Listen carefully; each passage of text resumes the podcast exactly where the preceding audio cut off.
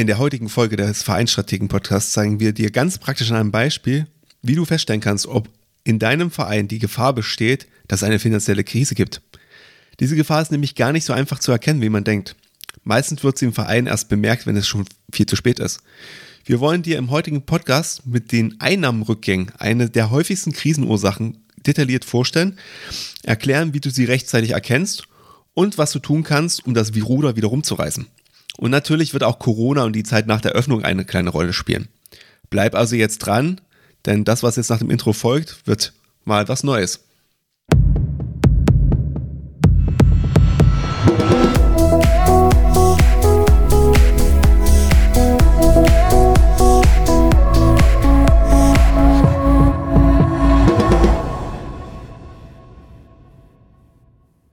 Herzlich willkommen, liebe Vereinsstrategen, zu der neuen Folge. Hier am Mikro sitze ich, Martin, und mir zugeschaltet ist diesmal der Pascal. Ähm, wer uns schon länger hört, der weiß es bereits und für alle anderen neuen Zuhörer sagen wir es gerne nochmal. Wir sind zwei studierte Sportmanager und seit vielen Jahren ehrenamtlich in der deutschen Vereinslandschaft unterwegs. Und unser Ziel und warum wir auch den Podcast machen, ist es, unser Wissen an euch weiterzugeben, also im Prinzip euch ein bisschen schlauer zu machen, damit du selber zu einem echten Vereinsstrategen werden kannst. Martin, du hast es gerade im Intro schon angekündigt. Heute mal ja, ein etwas anderes Format. Wir haben uns nämlich vorgenommen, heute etwas weniger Skript und dafür mehr eigene Meinung, beziehungsweise etwas freier das Ganze anzugehen. Heute geht es ja um das Thema Krisen. Ähm, von daher sind wir auf euer Feedback gespannt ob euch dieses Format gefällt, indem wir uns ein bisschen die Bälle hin und her schmeißen ähm, oder ob wir lieber zum alten Format zurückkehren sollen. Gib uns gerne ein Feedback an info@vereinstrategen.de, ob das cool war oder nicht. Und dann schauen wir mal, ob wir ja zukünftig weiterhin die Folgen so gestalten, wie du es gleich hören wirst, oder nicht. Martin, du hast es gerade schon gesagt, äh, Krise ist heute das, das Thema. Wir wollen uns also darum kümmern, ja, wie erkenne ich jetzt eine Krise? Und von daher mal die Frage, was ist eigentlich so ein Merkmal einer Krise oder was macht eine gute Krise aus, Martin? Eine gute Krise, schönes Wortspiel. also, ähm, bei Krise ist es natürlich so die Frage, wo man ansetzt. Also für viele ist Krise aus meiner Sicht zumindest immer schon quasi der Insolvenzfall. Ähm, dann äh, spätestens ist die endgültige Krise da, weil das Unternehmen könnte ja kurz vor dem Bankrott drehen oder halt ähm, auch der Verein. Und ähm, das ist aber nicht unbedingt immer eine, eine, Definition von Krise, dass man sofort mit dem finanziellen Aspekt anfängt, sondern eine Krise kann ja auch andere Natur haben. Ähm, über das, was wir hier heute reden wollen, ist ähm, aber natürlich die finanzielle Krise. Und äh, eine gute Krise macht aus, dass es meistens dazu führt, dass es ähm, erst so losgeht, ähm, ja, ähm, wir haben weniger Geld, irgendwo muss gespart werden, die ersten Abteilungen motzen ein bisschen rum, sagen, wieso müssen wir jetzt was machen, wir sparen und weiß ich nicht was. Und dann schaukelt sich das so hoch, dann treten vielleicht einige Mitglieder aus, weil sie irgendwie mit dem, ich nenne es mal Serviceangebot nicht mehr so zufrieden sind. Äh, einzelne Abteilungen werden sie überlegen, oh, steigen wir nicht vielleicht doch lieber aus oder machen wir was eigenes. Also eine gute Krise macht vor allem viel auf, dass man sich wenig ums Tagesgeschäft am Ende kümmern kann und eigentlich immer das Gefühl hat, dass man nur Brandhärte hat, die man dringend löschen sollte. Und jetzt haben wir uns ja entschieden, heute mal den Einnahmenbereich rauszugreifen von den möglichen Krisenfaktoren und wir wollen das Ganze ein bisschen ja, plastischer beschreiben und haben uns einen kleinen Beispielverein ausgedacht, und zwar den SV Stillstand. Und an diesem Beispiel werden wir ja so ein bisschen versuchen, das Ganze zu erklären, welche Faktoren es gibt und wie die sich bei dir im Verein auch äh, zeigen können. Da wir deinen Verein aber nicht kennen, müssen wir natürlich irgendwie ein Beispiel kreieren. Von daher eine kleine Einordnung. Unser SV Stillstand ist ein Mehrspartenverein mit äh, rund 1000 Mitgliedern in einer Kleinstadt. Und der hat vier Abteilungen: ähm, Bogenschießen, Kegeln, Fußball und der ganze Stolz des Vereins ist eine Schwimmabteilung. Und ähm, warum ist das der ganze Stolz? In dieser Schwimmabteilung wurden schon einige erfolgreiche Schwimmer ausgebildet, äh, ausgebildet. Und aktuell haben wir sogar einen potenziellen Olympiateilnehmer, ähm, der für den SV Stillstand starten könnte. Und ja, der Verein hat ziemlich viel Erfolg in der Schwimmabteilung und wird daher auch finanziell von der öffentlichen Hand bezuschusst. Ansonsten sind die anderen drei Abteilungen eher Breitensport orientiert. Im Bogenschießen gibt es junge Talente, genau wie im Fußball. Insgesamt fehlt es aber an ausgebildeten Übungsleitern. In der Fußballabteilung gab es in den letzten Jahren mit der ersten Männermannschaft eine Mannschaft, die es bis zur Oberliga geschafft hat. Und ähm, ja, auch in der Saison jetzt ist der Aufstieg möglich, dann in die vierte Liga. Und der Abteilungsleiter schielt so ein bisschen darauf, immer professionellere Strukturen äh, bei sich im Verein äh, ja, zu schaffen und schmeißt so ein bisschen mit dem Geld um sich, sagen wir es mal so. Und dafür lebt er aber auch und geht voll in seiner Tätigkeit auf. Und innerhalb des ganzen äh, Konstrukts Fußball gibt es auch schon bezahlte Sportler. Also es gibt dort Sportler, die neben den Freibeträgen, die sie bekommen, auch schon auf 450 Euro Basis angestellt sind. Ähm, und der Vereinsvorstand traut diesem Abteilungsleiter blind, weil man kennt sich ja schon seit 20 Jahren. Von daher, da kann ja gar nichts schiefgehen. Soweit also zu der ganzen sportlichen Situation. Neben den Mitgliedsbeiträgen und Zuschüssen der öffentlichen Hand bekommt der SV Stillstand natürlich auch Ticketeinnahmen, besonders aus dem Bereich Schwimmen und Fußball. Und es gibt im Wesentlichen einen großen Sponsor aus der Region, verwurzelt mit dem Verein, der einen guten Beitrag jedes Jahr leistet. Und der Finanzhaushalt war bisher immer stabil, aber irgendwie gab es nie die Möglichkeit, größere Rücklagen zu bilden. Und genau, die ehrenamtliche Vereinsführung ist insgesamt ganz stolz darauf, was im sportlichen Bereich passiert ist. Finanziell ist man jetzt aber nicht auf Rosen gebettet. Soweit also unser kleines Beispiel, was wir konstruiert haben, um euch jetzt im Folgenden zu zeigen, naja, wie eine Krise aussehen kann, wie sich das Ganze äußert und wie ihr bei euch erkennt, ob es vielleicht ein oder zwei Symptome gibt, dass ihr Einnahmerückgänge verzeichnet. Genau, und wenn ihr jetzt denkt, na, das klingt ja total unrealistisch, was ihr da so gesagt habt, nee, wir haben uns jetzt extra so das auch ein bisschen zusammengebaut, wie es wirklich reale Insolvenzen gab in den letzten Jahren. Also wir haben uns da schon ein bisschen an der, der Realität orientiert, aber wir können natürlich jetzt hier auch keine Namen sagen. Äh, dementsprechend verzeiht uns das ein bisschen, dass das vielleicht jetzt von der Kombination der Abteilung ein bisschen komisch wirkt.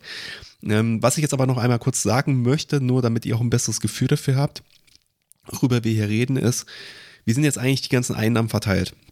Also wir haben jetzt gesagt, okay, Mitgliedsbeiträge sind in diesem Verein jetzt über alle Abteilungen gesehen 50 Prozent im Prinzip der gesamten äh, der Gesamteinnahmen. Ähm, öffentliche Hand sind 10 Prozent, ähm, Zuschauereinnahmen sind äh, so um die 15 Prozent und wir haben einen relativ großen Sponsoringanteil mit 25 Prozent. Ähm, das ist wahrscheinlich jetzt bei den meisten Vereinen weniger so, aber wir möchten euch halt äh, ganz plastisch einmal zeigen, wie das dann aussieht.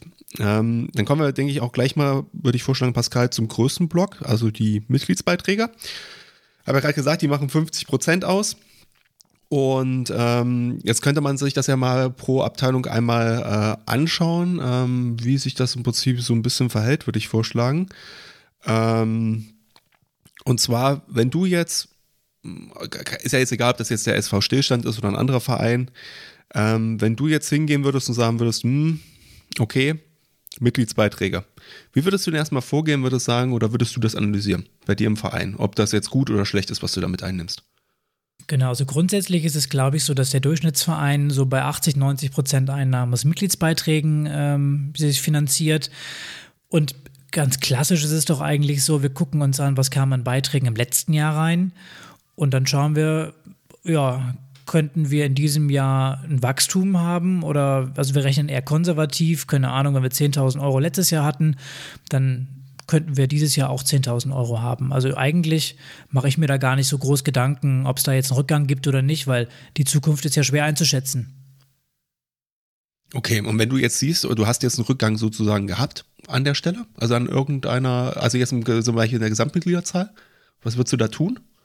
Ja, dann würde ich äh, gucken, ob ich das in diesem Jahr rumgedreht kriege. Aber da wir ja als Vereine eh konservativ planen, sind die Zahlen meistens eh ein bisschen niedriger angesetzt, so vom Gefühl, als sie realistisch sind.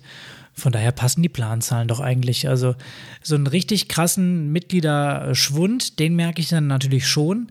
Und dann schreien natürlich auf der Hauptversammlung wieder alle nach einer Beitragserhöhung. Beziehungsweise, wenn ich eine vorschlage, schreien alle dagegen. Ja, also das ist auch immer so ein bisschen was, was mich in der Vereinslandschaft so ein bisschen irritiert. Also ich sag mal, ich komme ja nun aus dem Unternehmensbereich, ähm, habe ja auch im Profisport schon gearbeitet und natürlich, ähm, klar, im Profisport kenne ich das natürlich auch zur Genüge, dass man nur von einer zur nächsten Saison plant. Ähm, aber jetzt ähm, im Unternehmensbereich würde man ja nie hingehen und würde sagen, ey, ich gucke mir an, was habe ich letztes Jahr gemacht und ähm, geht dann dahin und sagt dann, okay, wenn ich das letztes Jahr gemacht habe, werde ich das ungefähr genauso wieder haben, sondern da werden ja ganz andere Annahmen getroffen und da wird auch viel länger ähm, in den Zeithorizont geschaut. Also da macht man ja teilweise fünf Jahresplanung, ob die realistisch sind, ist jetzt mal dahingestellt. Aber da gibt es ja zumindest zwei oder drei Jahresplanungen, die durchaus auch meistens so eintreffen. Ähm, und ich bin eigentlich auch der Meinung, dass das natürlich auch was ist, wo was Vereinen ganz gut stehen würde. Also, weil wenn ich jetzt weiß, okay, ich habe jetzt nächstes Jahr mehr Mitglieder, ähm, dann kann, kann, ich halt auch Investitionen ganz anders planen. Oder wenn ich weiß, und jetzt kommt nämlich der entscheidende Punkt, ich ahne, dass ich sozusagen äh, Rückgänge an Mitgliedern habe, dann äh, würde ich vielleicht äh, nicht gerade ähm, nochmal mir überlegen, ob ich eine große Investition äh, stemmen möchte, weil ich vielleicht erstmal ganz andere Probleme gucken muss. Und da ist es halt so ein bisschen so, dass man einfach mal schauen muss, ähm, wie kann man eigentlich so einen Rückgang ermitteln? Also wir haben ja jetzt schon gesagt, okay, Gesamtbeträge also im Gesamtverein gucken wir uns alle Mitglieder an, sind die gestiegen, sind die gefallen, gibt es eine, gibt's eine, vielleicht eine längerfristige Tendenz, das machen wahrscheinlich schon die wenigsten Vereine, dass man einfach mal sich die letzten drei Jahre anguckt oder auch vielleicht mal sich die Zahlen alle halbes Jahr anguckt. Ähm, man kann das aber natürlich auch noch äh, weiter runterbrechen auf die einzelnen ähm, Abteilungen. Und da wird es dann halt schon interessant, weil das ähm, im Unternehmensbereich würde man jetzt so von Sparten sprechen. Ähm, das heißt, wer, was erwirtschaftet sozusagen eigentlich eine Abteilung im Gesamtverein? Also, und wenn ich da sehe, okay, es gibt jetzt eine Abteilung, ähm, jetzt gehen wir mal auf unser Beispiel zurück, zum Beispiel beim SV Stillstand ist es so, die ähm, Kegelabteilung, ähm, zum Beispiel, die hat jetzt einen Mitgliederschwund seit ein paar Jahren. Und die ist im Vereinsheim angesiedelt und möchte jetzt eine neue Bowling oder eine neue Kegelbahn, besser gesagt haben weil die alte ist schlecht. Dann ist es natürlich ein Rieseninvestment für den Verein, so eine Kegelbahn dahinzustellen. Ähm, die Mitglieder freuen sich dann auch vielleicht, aber vielleicht ist es gar nicht mehr möglich, dass der, dass der Verein einfach an der Stelle wachsen kann, weil vielleicht Kegeln einfach out ist oder irgendwie was in der Kommunikationskultur da nicht funktioniert oder der Abteilungsleiter, ich sag's es mal, ich versuche es mal harmlos auszudrücken, sage ich mal, vielleicht nicht so ähm, die beste Führungsperson für so eine Abteilung ist.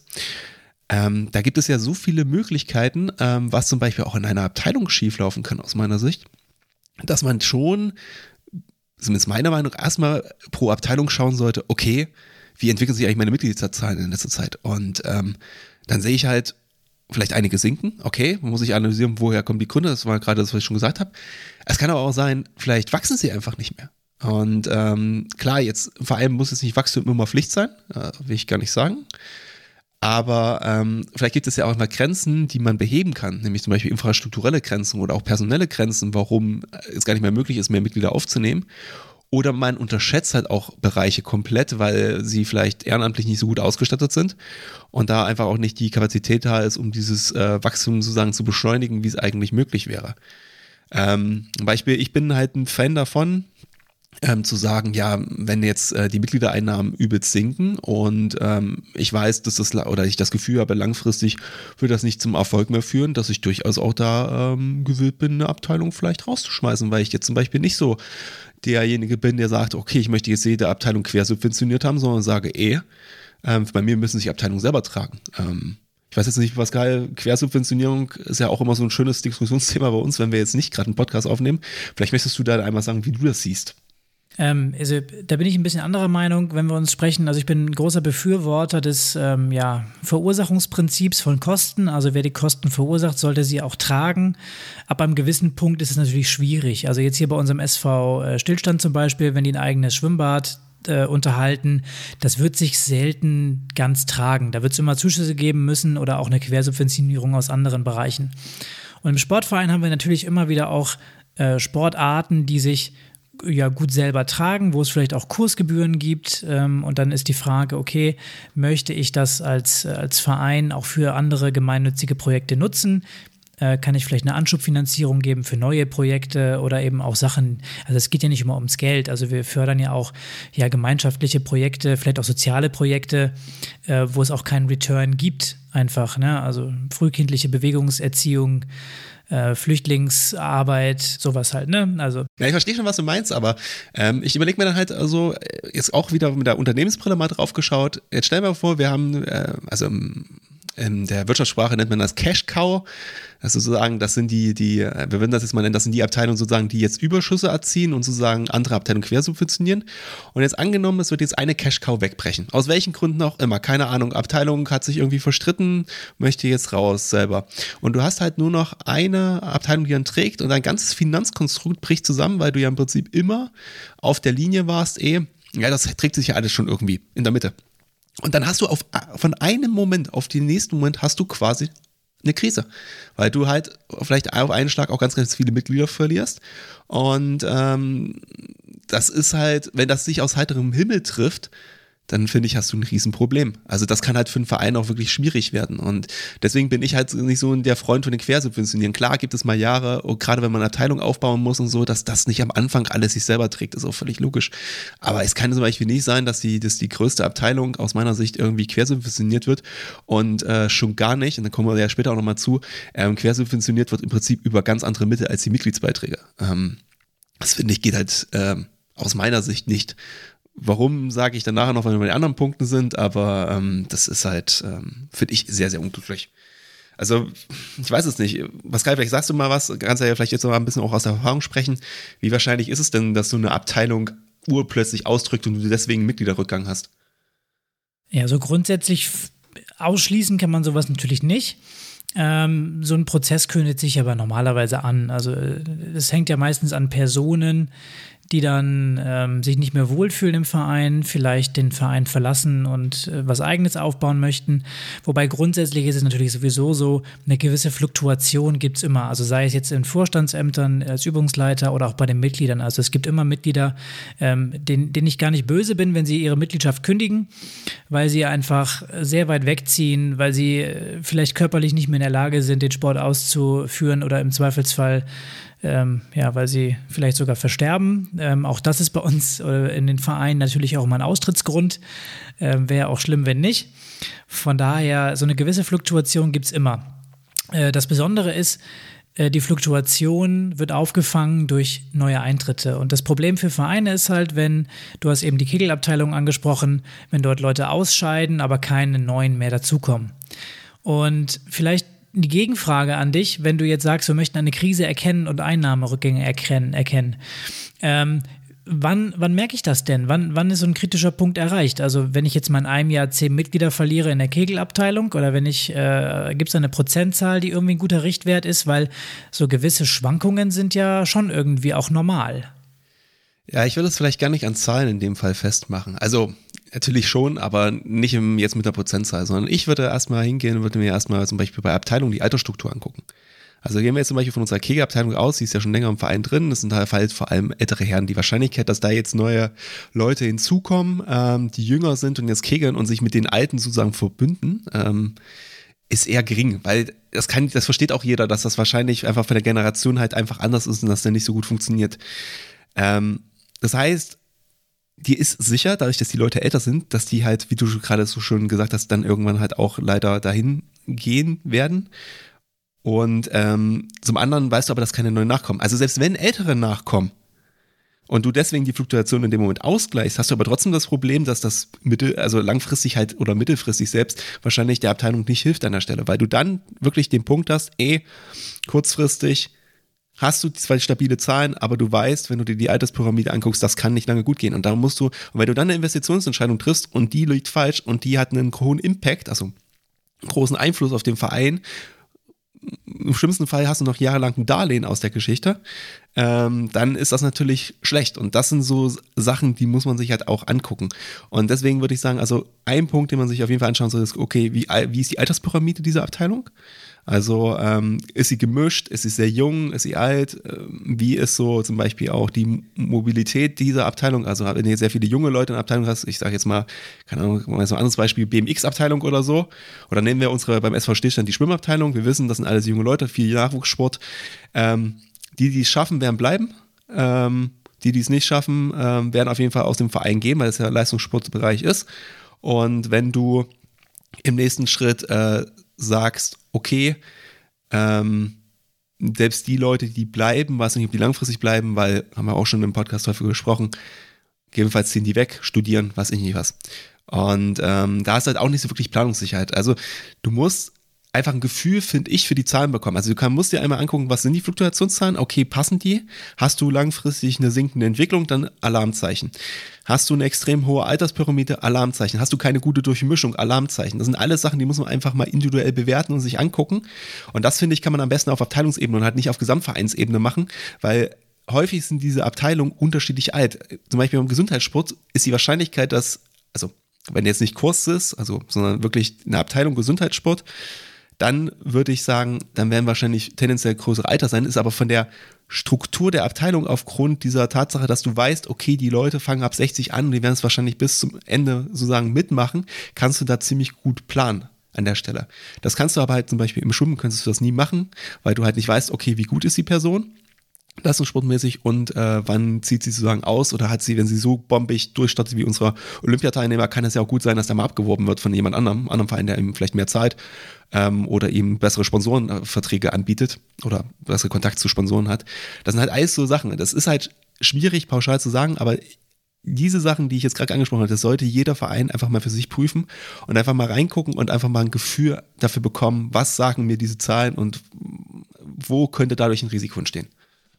Ja, sehr gut. Dann haben wir jetzt ja schon mal ähm, so grob besprochen oder auch ja, diskutiert, wann sollten die Alarmglocken denn angehen?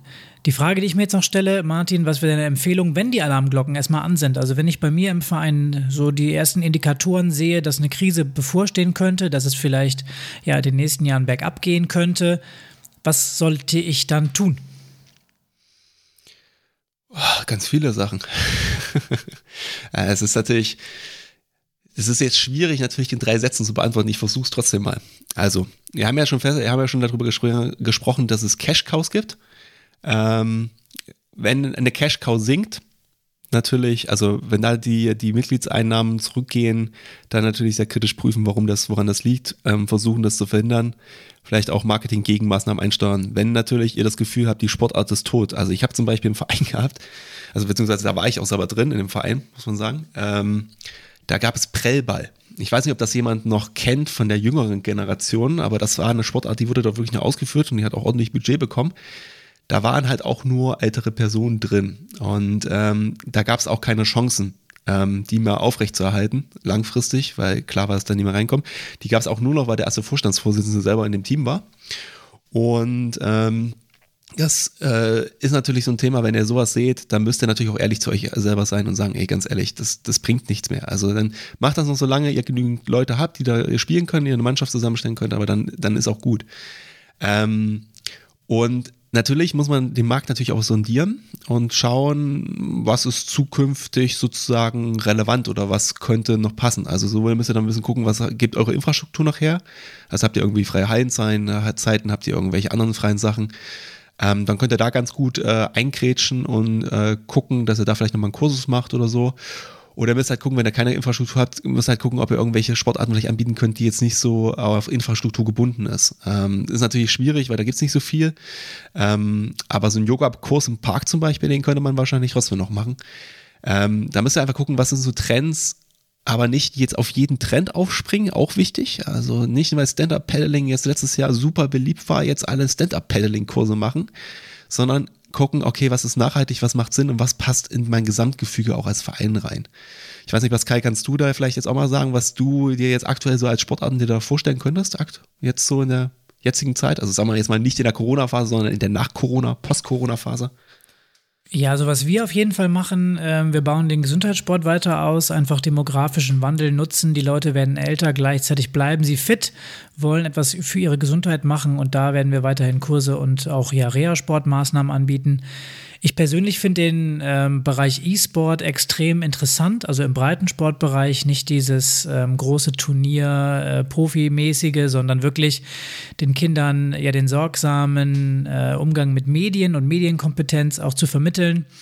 Ähm, gleichzeitig aber auch diese Generation, die so ein bisschen schwer zu erreichen ist für uns Sportvereine, also die, ich nenne sie mal, ja, was sind die denn, 10 bis ja, 30-Jährigen so in dem Dreh, ne? Diese Generation ab, ab, Z.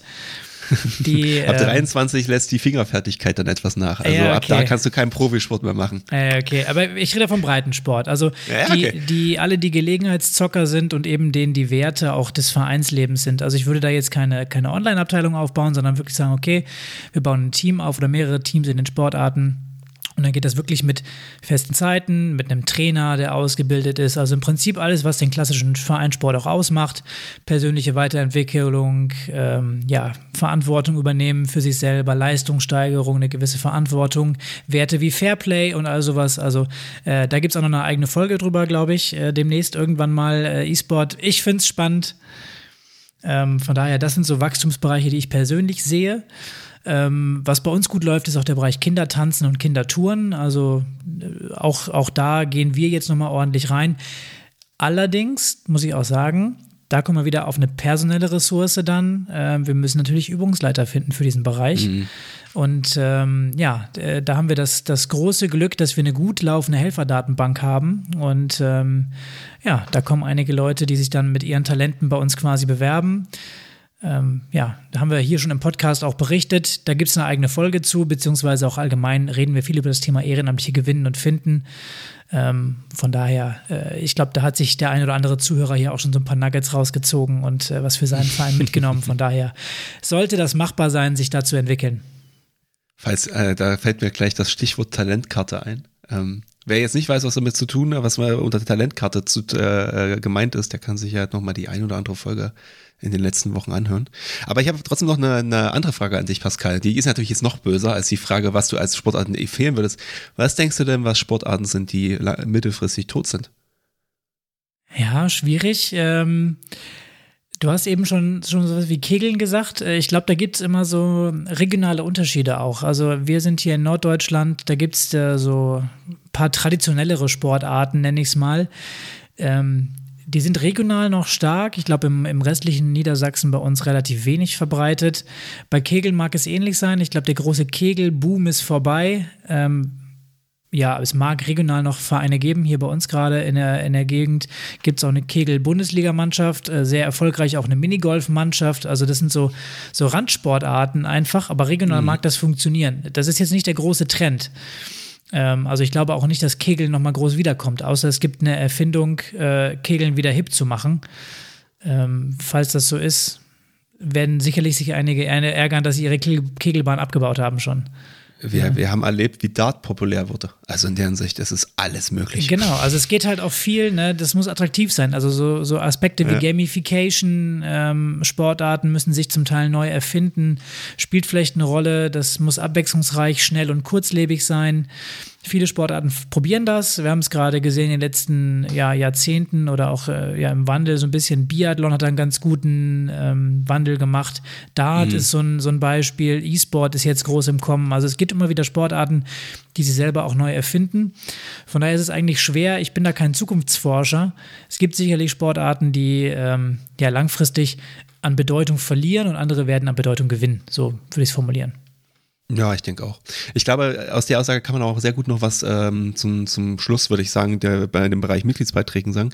Ähm, ist mir jetzt gerade noch, also wir haben das jetzt auch schon angedeutet, ich würde es vielleicht nochmal einfach zusammenfassen. Ähm, wenn ihr jetzt einen Verein habt mit mehreren Sparten und ihr untersucht die jetzt und ihr kommt zu irgendeinem Ergebnis, es gibt halt immer Sparten, die sind kostengünstiger ähm, als andere. Das ist einfach so. Und ähm, das ist ja das, was wir mit den Cash-Cows meinen, also mit den, mit den, mit den Cash-Kühn. Und ihr müsst halt gucken, dass ihr ein ausgewogenes Verhältnis am Ende habt. Klar, wie Pascal schon gesagt hat, es wird immer was geben, was quersubventioniert ist, aber es sollte halt möglichst schon so sein, dass ihr irgendwas abfangen könnt, wenn mal was schief gehen sollte. Das heißt, schaut euch auch ein bisschen bei eurer Auswahl der Sportarten nicht nur nach den Interessen eurer Mitglieder um, sondern guckt auch ein bisschen, dass ihr auch mal Nein sagt, wenn ihr merkt, oh Gott, das ist schon wieder eine mega kostenintensive Sportabteilung.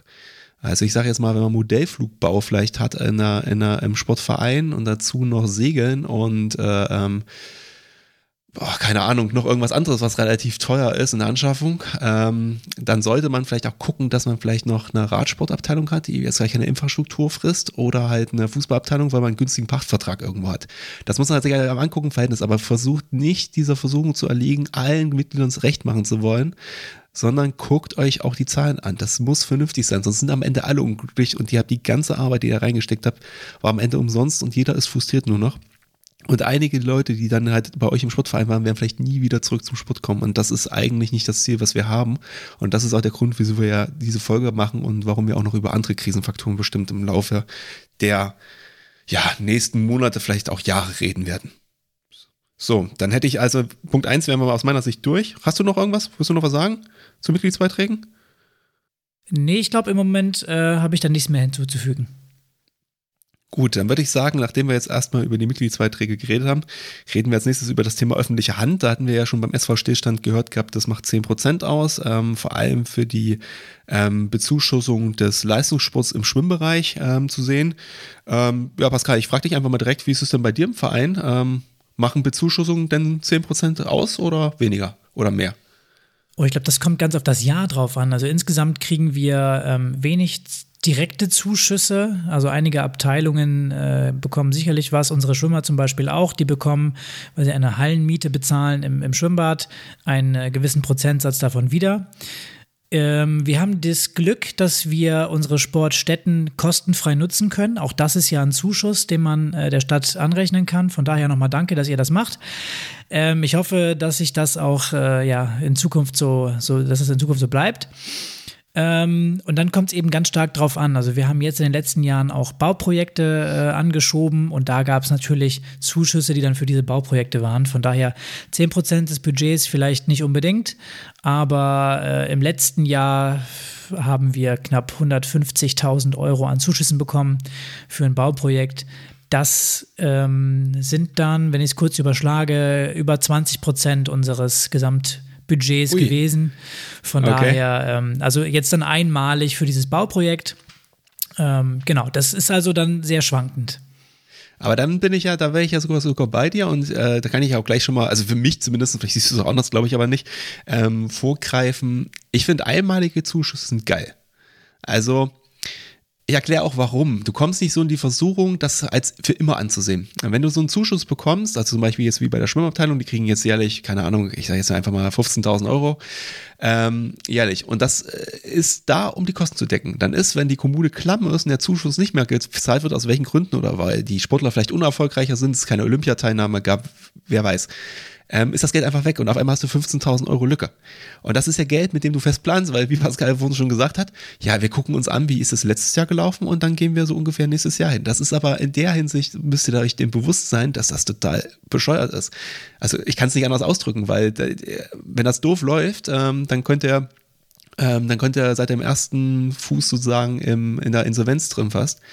Ähm, bei solchen Sachen allerdings, wie Pascal es beschrieben hat, also wir haben jetzt Infrastrukturprojekte, es gibt einmalige Zuschüsse oder auch bei, bei Zuschüssen, die ähm, zeitlich befristet sind, also zum Beispiel, wir haben ja auch schon viel über das Thema Integration gesprochen, ähm, wenn ihr so ein Integrationsprojekt macht und ihr wisst, okay, das ist sechs Monate, dann ähm, ist das ja kein Problem, ähm, dann kriegt ihr sozusagen einen Zuschuss, könnt das alles berechnen. Wenn ihr allerdings das als sozusagen Startkapital bekommt, nenne ich das mal, also ihr geht hin und sagt, ey, wir wollen eine Gruppe aufbauen, lieber LSB, gib uns ein bisschen Zuschuss dazu. Dann sagt der LSB, jo, gebe ich euch. Aber ihr müsst das Projekt auch weiterführen, weil das zum Beispiel eine Bedingung des Zuschusses ist. Dann solltet ihr euch vorher überlegen, wie ihr das finanziert. Und nicht nach einem halben Jahr oder einem Jahr so, ach Mist, stimmt, da war ja was. Das ist halt, das sind solche Entscheidungen, die muss man halt auch langfristig sehen und da muss man halt auch drüber nachdenken. Genau, ich, ich hake kurz ein, gerade ähm, der Sport ist für die Kommunen eine freiwillige Leistung. Also es gibt sogar Pflichtleistungen und freiwillige Leistungen und ähm, Leistungen an Sportvereine oder auch an Kulturvereine und soziale Einrichtungen sind freiwillig für die Kommunen.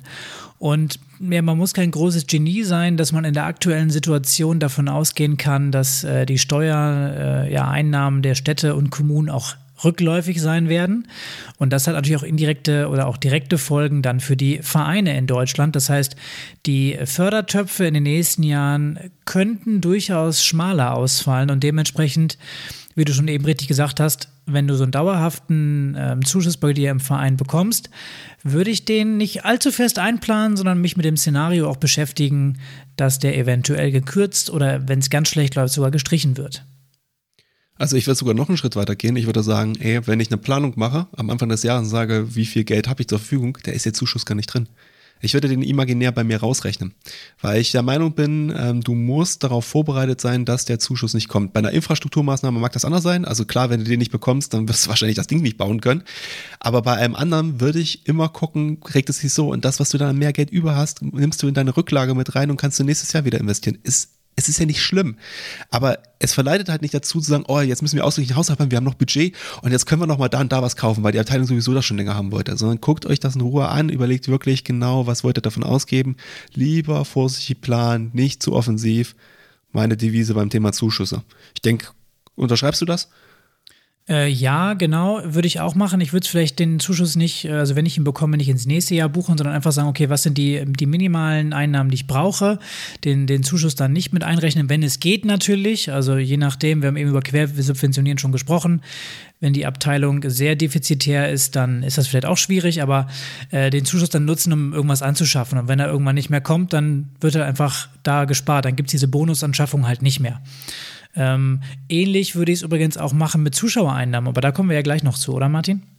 Ja, ich würde sagen, da können wir gleich zukommen. Oder hast du jetzt noch was? Also ich sag mal, das bei den Zuschüssen ist eigentlich, ich finde, das ist relativ einfach geklärt. Also meine Meinung ist halt ganz klar Zubrot und ähm, ähm, es gibt nur, es gibt im Prinzip nur die Typen, wenn man es zusammenfassen nochmal möchte. Im Prinzip einmalig ähm, für eine gewisse Zeitdauer oder halt quasi für immer. Umso länger es wird, umso gefährlicher wird es aus meiner Sicht. Ähm, und ähm, ja, gut, sonst gehört ja auch viel Verhandlungsgeschick manchmal dazu, einen Zuschuss bekommen. Und wie nennt man das dann schon? Vitamin B, dass man bei der Stadt nochmal klopfen kann. Oder bei der, beim LSB und dann nochmal sagt, ja, ich bräuchten da nochmal was, wir haben da was Cooles. Nee, aber sonst äh, Zuschüsse, ja, ähm, am Ende sind die Fleißigen, bekommen die, aus meiner Sicht. Und Fundraising zahlt sich aus, nicht zu vergessen. Also wer wirklich aktiv das Ganze ja. angeht, der äh, findet auch noch die eine oder andere Mark auf der Straße. Das stimmt. Also es ist wirklich so, das ist wirklich, das ist, Zuschüsse sind für die Fleißigen. Mitgliedsbeiträge sind für die Faulen. Vor allem Mitgliedsbeitragserhöhungen sind für die Faulen. Okay, da willst du jetzt was dagegen sagen, oder? Ja, das ist ein bisschen, das ist ein bisschen kurz getreten. Also ja, langfristig, ich weiß, ich weiß. also es ist natürlich langfristig schwierig, wenn du Wachstum haben möchtest und es gibt ja sowas wie Inflation auch in Deutschland. Ähm, ja, alles gut. Irgendwann steigert sich der Kostenapparat automatisch und äh, das kann man das nicht nur durch die Solidargemeinschaft über mehr Mitglieder auffangen. Von daher, äh, also ich bin, ich bin ein Fan von, von äh, Beitragserhöhungen, wenn sie sozialverträglich gut gemacht sind und wenn es nicht einfach, äh, ja, also wenn man es nicht einfach nur so tut, sondern wenn es wirklich Sinn ergibt auch. Und nicht alle ja. ein, zwei Jahre vielleicht über einen Beitrag reden, wenn es geht. Da kann ich jetzt noch eine lustige Anekdote erzählen. Wirklich erlebt, Beitragserhöhung gehabt. Und dann hat man sich am Ende des Jahres gewundert gehabt, warum, ähm, so, warum denn auf einmal so ein großer Überschuss da ist. Weil man das vorher nicht vergessen hatte zu kalkulieren, wie was das eigentlich ausmacht. Ist wirklich vor, ist mir wirklich schon passiert im Wein. Also, es gibt alles. Und das war ein Großsportverein. Ich kann das Gegenteil berichten. Wir hatten im letzten Jahr ähm, bei uns einen Verein, der bei mir in der Beratung war, die im Oktober gemerkt haben, mir geht so ein bisschen das Geld aus. Oder zum Oktober hin, gemerkt haben, ihnen geht so ein bisschen das Geld aus. Ich glaube, das war sogar 2019, das müsste vor Corona gewesen sein.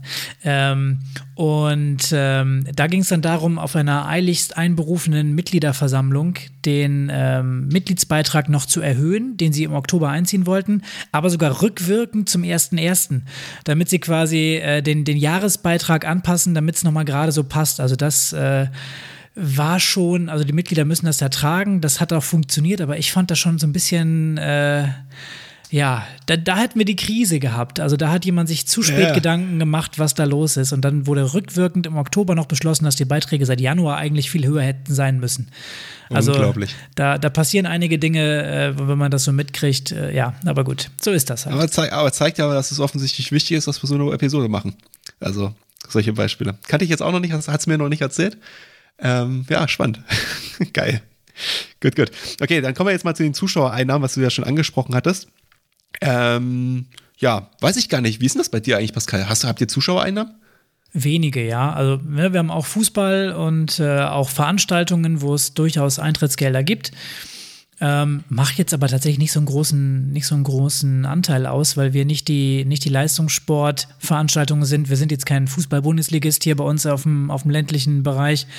Aber der SV Stillstand zum Beispiel, den wir ja äh, schön erläutert haben, eben, der spielt ja ein bisschen höher. Da könnten Zuschauereinnahmen eine Rolle spielen und vielleicht auch der ein oder andere äh, Schwimmwettkampf, wo unser Olympiaschwimmer teilnimmt. Ähm, ja, wie, wie siehst du das? Einnahmen, Rückgänge haben wir diskutiert. Zuschauereinnahmen für mich eher auch als Bonus zu sehen, da schwer kalkulierbar. Ne? Also ich stelle mir das immer so vor, wenn ich ein äh, Topspiel in einer Fußball- Bezirksliga habe, kommen 100 Leute. ähm, Wenn es regnet, kommen die halt nicht, dann kommen vielleicht weniger äh, oder vielleicht kommen dann 20 weniger. Also es ist ganz schwer vorherzusagen, wie sich Zuschauereinnahmen eigentlich in einem breiten Sportverein entwickeln. Das mag anders sein, wenn ich vielleicht äh, weiß ich nicht, Bayern München, Borussia Dortmund oder sowas bin und mein Stadion ist jede Woche voll. Ähm, das mag was anderes sein. Wie siehst du das? Ja, ähm, ich würde dir ein bisschen widersprechen, aber nicht komplett. Also ja, das mit dem Regen, das stimmt. außer, der, außer der Abteilungsleiter sagt natürlich als professionell angehender Mensch, oh, der SV Stillstand, jetzt brauchen wir komplettes Stadiondach fürs ganze Stadion. Dann, dann vielleicht nicht mehr. Ja, vielleicht gibt es ja auch einen Rabatt, ne? Also ne, der Eintritt kostet 4 Euro, wenn es regnet, nur 3 Euro oder so. Ja, gute, ist gut. Das gefällt ja. mir. Regenkarte. ja. nee, aber jetzt, okay, jetzt mal wieder zurück. Ähm, Nee, also klar, ähm, ich sag mal, man kann ja natürlich sich schon Schnitte angucken von Ligen und man hat ja Erfahrung. Also wenn jetzt zum Beispiel der SV Stillstand äh, in der fünften Liga, hat man ja gesagt, äh, spielt, die wissen halt, ihre 200, 300 Leute kommen, im Winter werden es weniger sein als im Sommer. Das ist immer so und äh, man kann auch grob kalkulieren, dass sie wahrscheinlich ein, zwei Bier trinken und äh, wahrscheinlich 50 Prozent meiner Bratwurst essen. Also das sind, das sind glaube ich, eher Einnahmen, mit denen ich kalkulieren würde, als äh, mit Zuschüssen. Allerdings auch nur bezogen auf eine Saison, weil halt man hat immer wieder das Risiko, dass man sportlich absteigt ähm, und dass da natürlich dann wieder weniger Zuschauer kommen. Man muss gucken, ob man ein Derby hat, wie du es ja gerade schon gesagt hattest. Das ist natürlich dann immer noch mal was anderes. Also ähm, da gab es ja im DFB-Pokal, da war ich auch selber, nee, da war ich selber nicht beim Spiel, da gab es ja durchaus ein, äh, ein Duell in Norddeutschland in der Region von Bremen, wo dann auf einmal der, ich, fünf, ich hoffe, ich sage jetzt nicht, der Fünftligist sozusagen das Weserstadion äh, anmieten musste, um sein Spiel gegen Werder auszutragen. Ähm, und das war komplett ausverkauft. Ähm, also es kann auch mal anders laufen, aber ja, das ist natürlich nichts, wo du jetzt normal mit kalkulieren kannst. Ich glaube aber schon, wenn also wenn man realistisch ist, also jetzt gerade beim Fußball oder so, in der fünften Liga oder noch weiter unten drunter, die Leute kommen ja eigentlich nicht zum Spiel, weil sie jetzt qualitativ hochwertigen Fußball sehen wollen sondern die kommen zum Spiel, weil sie irgendwie die Atmosphäre wollen, mit Leuten quatschen, ein Bier trinken wollen, eine Bratwurst. Im Zweifel ist es denen egal, ob die sozusagen eine Liga weiter unten oder eine Liga weiter oben stehen. Das muss halt gucken, wie sich das beim einzelnen Verein auswirkt. Ähm, ich würde da vielleicht einfach bei der Planung ein bisschen vorsichtiger rangehen. Ich würde natürlich nicht sagen, okay, wenn ich jetzt letztes Jahr 300 Leute hatte, das wären wieder 300 Leute, wenn ich in derselben Liga bleibe, ähm, sondern vielleicht vorsichtig kalkulieren mit 150 oder so. Aber das jetzt komplett rausnehmen, das würde ich jetzt nicht so sehen, weil das ist ja schon ein Mehrwert, den auch dann die Fußballabteilung bringt oder auch die Schwimmabteilung dann halt bringt. Äh, und bei der Schwimmabteilung, da ist es zum Beispiel wieder anders, weil da gibt es keine Liga-Zugehörigkeit. Und da ist es ja einfach so, da gibt's gute Schwimmer. Wenn du einen geilen Schwimmer dabei hast, der ein Star ist in deinem Land, dann wirst du die Halle voll kriegen. Wenn du den halt nicht hast, kriegst du die Halle nicht voll. Das kannst du relativ schnell einfach kalkulieren. Ähm, und ähm, auch da muss man halt dann gucken, wie sieht's aus. Also ich sag mal, wenn jetzt Michael Phelps sein Comeback geben würde und da in eine, ins Schwimmbecken gehen würde, kannst du auch 15.000 Karten wahrscheinlich verkaufen. Ähm, so sehe ich das jetzt erstmal. Ich weiß jetzt nicht, ist das dann bei dir im Verein so? Klar, du hast jetzt nicht viele Einnahmen, aber ist das wirklich für dich komplett äh, einfach so on the top, ohne Planung, ohne dass du das äh, einkalkulierst? Ähm, komplett ohne vielleicht nicht. Also sehr konservativ angesetzt gehe ich schon davon aus, dass es Zuschauereinnahmen geben wird. Ähm, aber dann eher so, wie ich es eben auch schon gesagt habe, bei den, bei den Zuschüssen, also so, dass dann die Zuschauereinnahmen quasi nicht die minimalen Kosten decken, sondern eher so als Bonus sind. Also wenn es jetzt übermäßig viele Zuschauer gibt, wir bleiben aber im Fußball, ähm, dann kann die Abteilung dafür neue Minitore kaufen oder Fußbälle kaufen oder noch ein paar Trikots kaufen, je nachdem. So. Wenn die Zuschauer ausbleiben, dann gibt es halt die neuen Bälle erst nächstes Jahr. So, das ist so ein bisschen mit Bonus gemeint.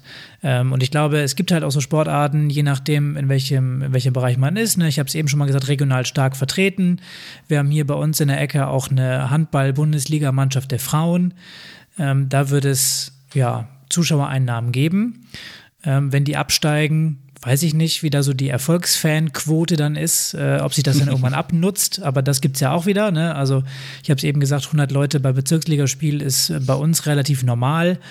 Wenn die jetzt dritte Liga spielen würden, werden wahrscheinlich mehr Leute kommen, einfach aus diesem Event-Charakter. Und das hast du ja gerade schon gesagt, dieses, dieses familiäre gehört einfach dazu. Das ist für Sportevents halt essentiell. Die Leute kommen Natürlich auch wegen der sportlichen Leistung, weil sie dabei sein wollen, aber auch, weil man sich halt irgendwie kennt. Und das geht halt verloren, ja. je höher man irgendwie leistungsmäßig kommt oder auch desto mehr Leute es gibt. Ich kann nicht mehr mit jedem der 400 Leute bei einem äh, Fußballspiel sprechen. Wenn es nur 50 sind, schaffe ich das vielleicht noch, je nachdem, wie lang der Abend wird. Wie stehst du denn zu den semi-professionellen Strukturen, die ja der SV Stillstand jetzt durch den Abteilungsleiter aufgebaut hat? Würdest du das unterstützen oder findest du das gut oder was, was sagst du dazu? Du hast ja schon gesagt, es gibt ein bisschen mehr Geld für die Spieler. Du hast ja schon selber gerade gesagt, ja, man könnte ja Zuschauereinnahmen auch dafür verwenden, nochmal ein paar neue Tore oder ein bisschen Ausrüstung anzuschaffen. Wie siehst du sowas? Also würdest du denen dann zustimmen oder würdest du sagen, hm, nee, finde ich jetzt irgendwie doof? Naja, also generell muss das aus meiner Sicht immer zur, zur Gesamtstruktur des Vereins auch passen. Also wenn der, wenn der gesamte Verein diese Abteilung mitträgt und auch die, die Zielsetzung des, der, der Abteilung mitträgt, dann mag das durchaus Sinn ergeben, weil du willst ja auch die Abteilung nicht einbremsen. Also was würde ich mich denn als Tischtennisabteilung, als Volleyballabteilung, als Schwimmabteilung oder äh, sonst irgendwie trauen, den Fußballern reinzureden, was sie machen und wollen, solange wie sie das Gesamtwohl des Vereins nicht gefährden. Und ab einer gewissen Stufe, darauf möchtest du sicherlich hinaus, gibt es natürlich diesen Anreiz, mehr Geld auszugeben, um vielleicht noch eine Liga höher zu kommen oder äh, Spieler und Trainer auch dann zu bezahlen dafür, dass sie irgendwas machen. Und da diese semi-professionellen Strukturen haben halt gewisse Faktoren, die ein Risiko sein können.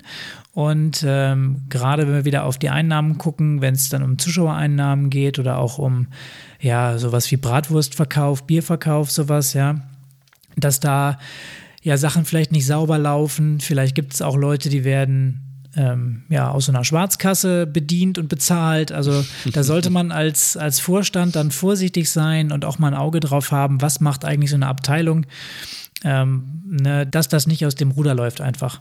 Ja, ich glaube auch äh, ab einer bestimmten Professionalität, also wir hatten ja auch gesagt, ein Beispiel, dass er jedenfalls sich auch vorstellen könnte, mal der Abteilung seiner dritten Liga zu spielen.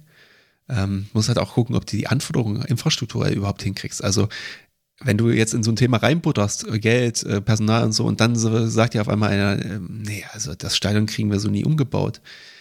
ist natürlich auch ein großes Investment und umso mehr und so größer du so eine Profi, äh, sag mal, semi-professionelle Abteilung machst, umso mehr liegt dann auch der Fokus da drauf, umso weniger werden andere Abteilungen vielleicht auch beachtet. Ähm, ich finde jetzt beim SV Stillstand zum Beispiel so, die haben schon eine Profisportabteilung, auf die viel Wert gelegt wird, die auch vielleicht bei den Mitgliedern jetzt nicht so, ähm, also jetzt nicht so die Abteilung ist, wo jetzt viele Mitglieder teilnehmen, sondern äh, wo es eher darum geht, halt wirklich Leistungssport und wo die Besten halt einfach ausgewählt werden der Fußballbereich würde ja dann sich in der mittelfristig in eine ähnliche Richtung entwickeln, würde also auch wieder eine Mitgliederbasis wegbrechen, nur einfach aufgrund dieser, dieser Entscheidung. Und das muss ja irgendwie aufgefangen werden, weil wenn der Verein dann absteigt, also beziehungsweise die erste Herrenmannschaft und dann die Einnahmen wirklich wegbrechen, weil es dann schon bedeutender wird, dann hat der Verein halt ganz, ganz, ganz schnell auch einen Einnahmerückgang. Und du hast die Kosten, die kannst du gar nicht so schnell abbauen. Du hast äh, andere Einnahmen, musstest du reduzieren aufgrund der Struktur des Vereins. Und dann bist du kurz vor der Insolvenz und auch da muss man halt einfach die Entscheidung treffen, okay, wenn man sich dafür entscheidet, semi-professionell oder auch professionell zu werden, kann ich das überhaupt infrastrukturell leisten? Ähm, kann ich das personell leisten? Möchte ich das? Möchte der Gesamtverein das? Kann man das vielleicht auch irgendwie anders dann machen, dass man vielleicht gegebenenfalls auch nochmal eine Abteilung ausgliedert oder so? Das sind einfach aber grundsätzliche Fragen, die man sich stellen muss, weil gerade bei solchen Veränderungsprozessen im Verein, und das muss jetzt nicht sein unbedingt immer von Amateur im Profi, das kann auch sein, wir machen sehr viele neue Abteilungen auf einmal oder wir ändern nochmal was komplett im Konzept, ähm, dass auch da sein kann, dass die Vereine gerne mal verrennen oder halt auch Risiken einfach nicht sehen oder nicht sehen wollen und dann äh, Probleme im Nachhinein bekommen. Das ist zumindest das, was meine Erfahrung bisher ist. Und man muss halt auch immer wieder sagen, okay, was ist der Sinn des Vereins? Ist es halt jetzt der Sinn des Vereins aus unserer Sicht, also aus Sicht des Vorstands, aus Sicht der Mitglieder, ähm, professionell zu werden? Oder ist der Sinn des Vereins, dass wir Spaß haben und dass wir Sport zusammen machen können, so wie der Verein dann ursprünglich gegründet wurde? Und das muss man halt auch, finde ich, berücksichtigen an der Stelle. Da hast du eigentlich schon eine ganz gute Überleitung gemacht zum nächsten Bereich. Wir hatten ja äh, darüber gesprochen, welche Faktoren es sonst noch so gibt. Und da spielen Abhängigkeiten auch eine Rolle. Und jetzt hast du vorhin gesagt, bei unserem Beispielverein SV Stillstand gibt es einen Unterstützer, der 25 Prozent über Sponsoring macht, also 25 Prozent vom Gesamtetat. Ähm, ja, wie ist das zu bewerten? Also das Thema Sponsoring ist ja super. Jeder Verein freut sich irgendwie, wenn es einen Sponsoren gibt, der Geld gibt. Warum soll das jetzt was Schlechtes sein? Oder potenziell was Schlechtes sein, Entschuldigung. Ja, ja, ja, ja, ne, verstehe ich schon. Ich verstehe schon, was du meinst. Ähm, naja, ich würde es mal, mal so sehen. Ähm, Die Frage ist, wie hoch ist der Sponsor halt wirklich in deinen Gesamteinnahmen enthalten? Also, wenn das 5% sind, dann sage ich mal, ja gut, das geht ja vielleicht noch. Okay, wenn das 25% sind, wie jetzt bei uns, dann würde ich sagen, boah, hm, boah, schon, schon viel. Wenn du so eine Wirtschaftskrise hast oder sagen wir jetzt so eine Corona-Situation wie aktuell, wo es auf vielen Unternehmen schlecht geht, ist das wahrscheinlich jetzt nicht so förderlich. Wenn es dann noch ein einziger Sponsor ist, der quasi das ganze Geld gibt und die anderen äh, vielleicht die Pfarr dann vielleicht zwei oder drei Prozent eigentlich nur von der Gesamtsumme ausmachen, dann hast du einen riesengroßen Gefahrenbereich, nämlich dass dieser eine Sponsor aus welchen Gründen auch immer austritt, sein Geld nicht bezahlt, ihm vielleicht die sportliche Leistung nicht, äh, nicht passt oder noch schlimmer halt sich auch richtig reinredet in den Verein, weil er sagt, ey, das ist ja hier mein Geld und ich will sehen, dass dafür ordentlich gearbeitet wird. Und wenn du in so eine Konstellation kommst, dann bist du halt irgendwo auch ein bisschen gefangen. Und ich weiß auch nicht, ob das so der, immer der Sinn des Vereins ist. Also klar, Sponsoren sind super, ähm, weil sie bringen Geld. Aber Sponsoren können genauso wie Zuschüsse halt schnell zu Ende sein. Und gerade wenn man es halt auf sehr wenige Schultern verteilt, das Thema, und sehr hohe Beträge da drin hat, ist das Risiko halt auch sehr, sehr hoch. Und das muss man halt als Verein, finde ich, genau analysieren, ähm, wie man damit umgehen möchte.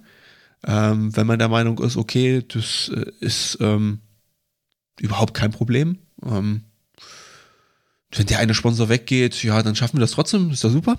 Wenn ihr der Meinung seid, oh, okay, das könnte problematisch sein, dann fragt euch, wollt ihr euch in diese Abhängigkeit begeben oder wie wollt ihr aus dieser Abhängigkeit rauskommen? Ich meine, da muss man ja nur an das ein oder andere Beispiel so in den unteren Fußballligen gucken. Das ist eigentlich immer sehr schön, weil das auch immer sehr gut dokumentiert ist im Internet. Ähm, da gibt es den einen oder anderen Sponsor oder auch äh, vielleicht noch krasser dann der Mäzen, der dann halt keinen Bock mehr hat und dann ist der Verein insolvent. Und das muss man halt sich wirklich genau überlegen, ob man äh, solche, solche Themen haben möchte im Verein, ob es das dann wert ist, vielleicht auch besser zu, also profimäßig besser zu spielen äh, oder Leistungssport halt anbieten zu können. Ich weiß es nicht. Also ich, ich weiß nicht, das ist irgendwie immer für mich so ein Thema, da, da, da fühle ich mich nicht wohl. Ich weiß nicht, wie dir es dabei geht, Pascal, aber ja, ich weiß nicht. Also es ist schön, aber gefährlich. So ein bisschen das berauschende Gift, würde ich sagen.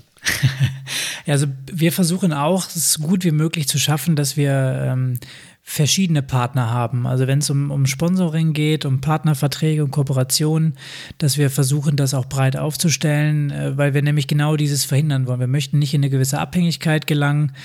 Ähm, es lässt sich nicht vermeiden, dass der eine oder andere natürlich bereit ist, ähm, was zu tun oder auch zu geben. Ähm, gerade wenn es um, um so eine gewisse ja, emotionale Bindung auch gibt. Also wenn ich jetzt, äh, wir bleiben beim SV Stillstand, Fußball, der wird eine gewisse Verbundenheit zum Fußball haben. Da wird es schwer, den zu überzeugen, dass er was für eine andere Abteilung tut. Und gleichzeitig wird es auch schwer, vielleicht den äh, der Olympiaschwimmer-Unterstützer zu überzeugen, dass jetzt Fußball doch mehr Geld braucht, um aufzusteigen. Von daher einfach mal gucken. Wir machen es bei uns so, dass wir versuchen, eine gewisse Balance zu halten. Und ähm, da ist es halt auch immer so ein bisschen, also aus meiner Sicht zumindest, ein bisschen schwierig, weil du hast es gerade schon gesagt, was passiert, wenn? Ich würde nicht damit planen, dass die Leute sofort all ihre Zahlungen einstellen. Ähm, aber gleichzeitig ist ein gewisses Risiko da. Von daher, ja, schwieriges Thema, das Thema Sponsoring, weil wir als Vereine sind darauf angewiesen, ähm, dass es Leute gibt, die uns eben, ja, nochmal ein bisschen Geld geben, die dafür auch mal beim Sponsoring natürlich auch eine werbliche Leistung haben, ne? also ein Trikotsponsoring, mhm. ein Bandensponsoring oder sowas, was natürlich auch versteuert wird, ganz logisch, 19 Prozent und so, wirtschaftlicher Geschäftsbereich. äh, über Freigrenzen haben wir in der letzten Woche gesprochen. Ähm, Genau, von daher, das, das sind so Sachen, auf, auf die man einfach achten muss. Ähm, aber ja, es ist ein, ist ein schwieriges Thema. Ich würde es auch wieder ähnlich sehen. Also, das ist so ein bisschen die, die Standardantwort wie von so einem Anwalt. Es kommt drauf an. Ähm, ja, schwierig, ja, ja. ne? Du weißt, aber was ich meine, glaube ich. Ja, ja, ich weiß, was du meinst. Aber was würdest du denn jetzt machen? Also angenommen, wir haben ja gesagt, wir reden ja über Einnahmenrückgänge und wir würden jetzt feststellen, okay, deine Sponsoring, du hättest jetzt Sponsorrückgänge. Also, keine Ahnung, du hast jetzt 10, 15 Sponsoren, das ist ja schon relativ viel, glaube ich, für einen Breitensportverein. Aber würdest sagen, okay, jetzt scheiden zwei aus. Was wäre jetzt die Maßnahme? Würdest du jetzt versuchen, diese zwei eins zu eins zu ersetzen? Oder würdest du jetzt eher versuchen, andere Bereiche zu fördern, um die Einnahmen damit ähm, zu generieren? Ja, also generell würde ich schon versuchen, das aufzufangen, vielleicht auch im Kollektiv. Ähm, es gibt natürlich immer Möglichkeiten, wenn ein Sponsor jetzt kurzfristig in, in Probleme rutscht, dass man da vielleicht Sachen stundet, aussetzt, wie auch immer. Also es ist ja eine Partnerschaft, ist immer auch ein Geben und Nehmen von beiden Seiten. Also es ist jetzt keine reine wirtschaftliche Beziehung. Ähm, wir als gemeinnützige Organisation versuchen natürlich auch dem Partner entgegenzukommen, genauso wie er uns entgegenkommt.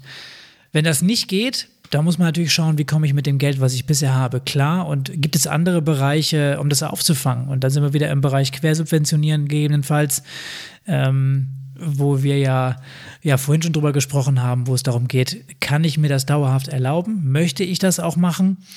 Ähm, oder muss ich eben in andere Bereiche reingehen? Oder gibt es auch Möglichkeiten, Einnahmen zu steigern? Also das sind ja alles auch Bereiche, die sich äh, gegenseitig bedingen auch. Also wenn ich Sponsoring runterfahre, dann kann ich vielleicht Eintrittsgelder hochsetzen oder den Bierverkauf ankurbeln oder ähm, vielleicht schaffe ich es, neue Mitglieder zu gewinnen. Also diese Bereiche fangen sich gegenseitig auf.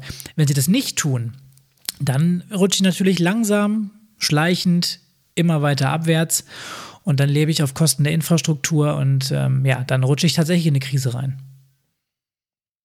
Hattest du denn eigentlich schon mal einen Verein in der Krise? Also hast du das schon mal wirklich erlebt? Äh, ja, ich habe ähm, äh, als ich im Studium war, mein erstes Vorstandsamt übernommen. Also da hatten wir einen Verein, 100 äh, Mitglieder.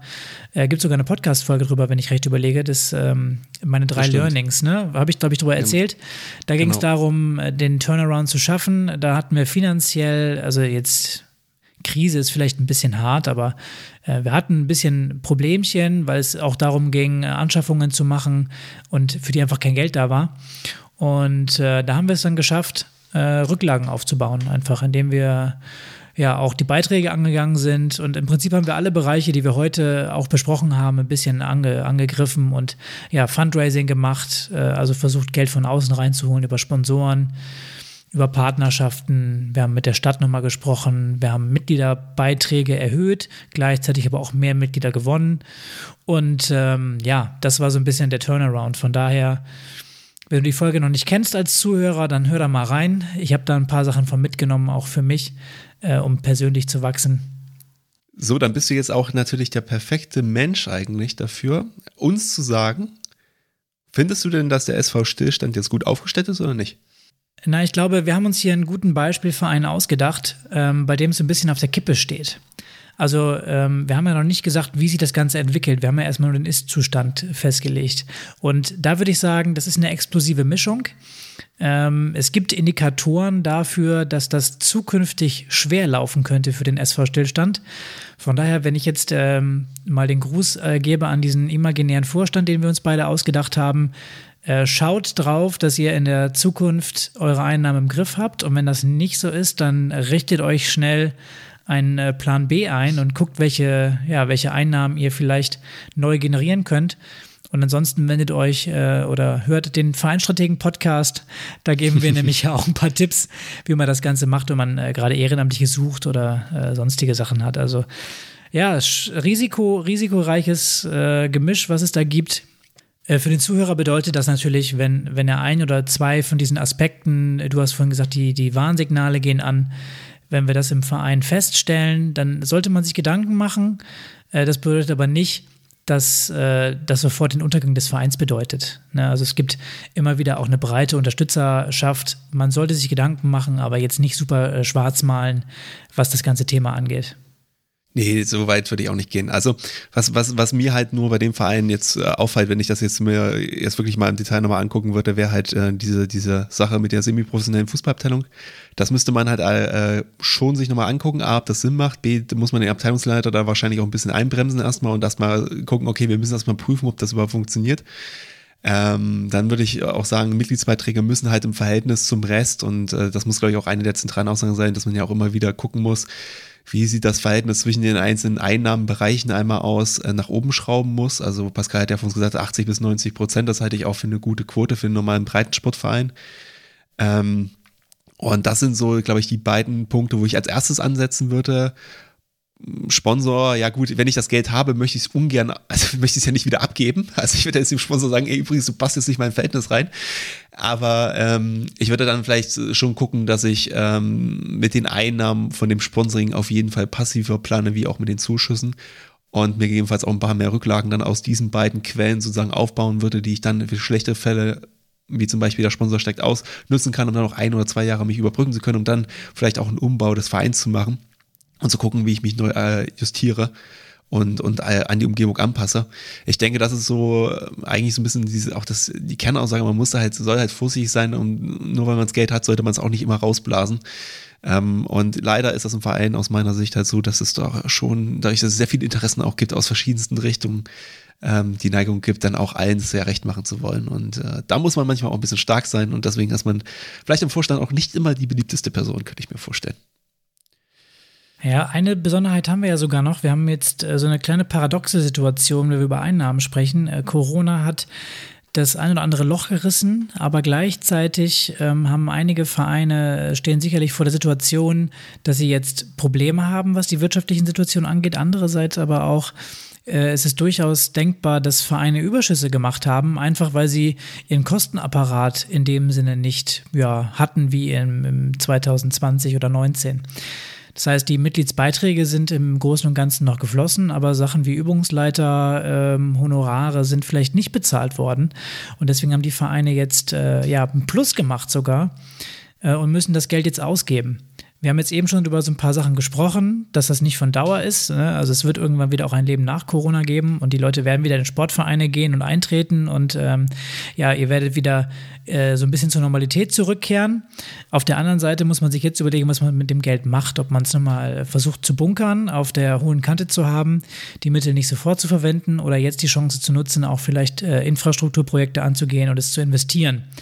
Das sind so äh, noch zwei Sachen, um das Thema Corona vielleicht abschließend nochmal reinzubeziehen ähm, weil wir hier auch über Einnahmen gesprochen haben und es ein bisschen auch die paradoxe Situation gibt. Geht, einigen geht schlecht und ich kenne einige Vereine, denen geht es richtig schlecht. Also die haben 14, 15 Prozent Mitgliederrückgang aktuell.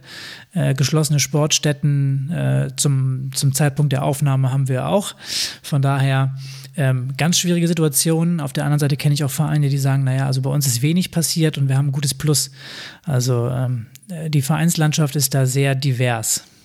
Herzlichen Glückwunsch an die Vereine, die diese, in dieser Luxussituation sind. Ähm, tut's leid für alle anderen Vereine, denen es halt nicht so gut geht.